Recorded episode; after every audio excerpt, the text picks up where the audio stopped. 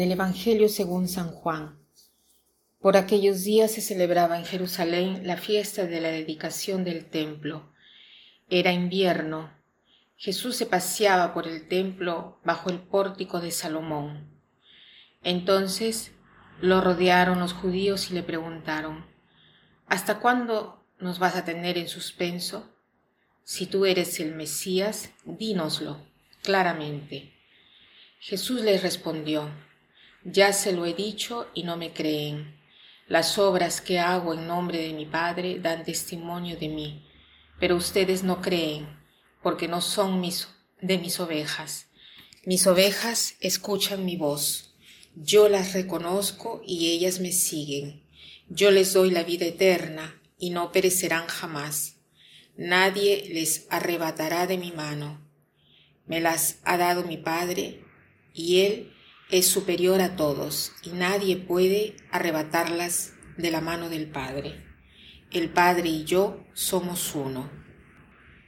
En estos últimos días hemos podido meditar sobre la figura de Jesús que se presenta como el buen pastor. El buen pastor y nosotros somos sus ovejas. Hay una familia en Kansas eh, que tienen una casa tipo una factoría mm, llena de ovejas.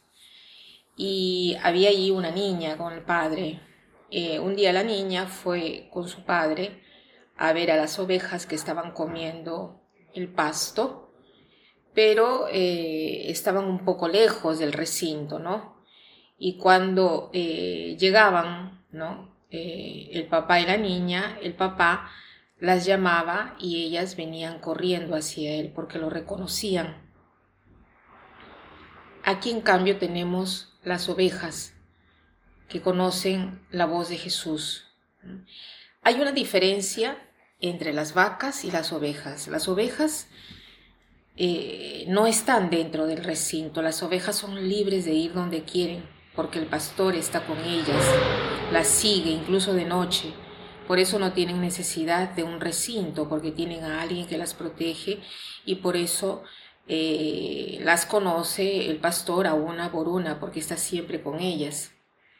En cambio, las vacas hacen su vida como quieren, ¿no? Cuando se han saciado y están eh, eh, bien comidas, ¿no? Ah, descansan sobre la hierba, duermen, gozan del sol, ¿no?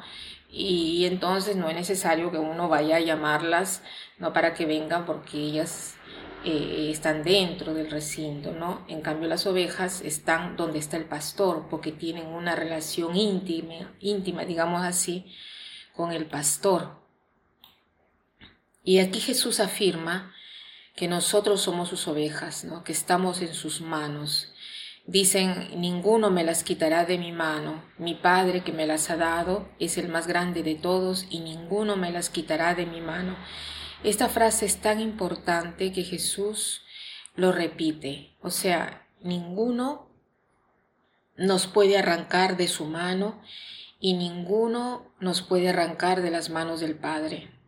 Es una afirmación del dominio de Dios sobre todo y sobre todos. Él verdaderamente es el Señor de la historia, el Señor del mundo. No hay nadie más fuerte, más potente, no hay ningún mal, ninguna enfermedad, ningún pecado, nada que sea más grande que Dios. O sea, Dios puede hacer y nosotros debemos solamente creer en su potencia y ponernos en sus manos.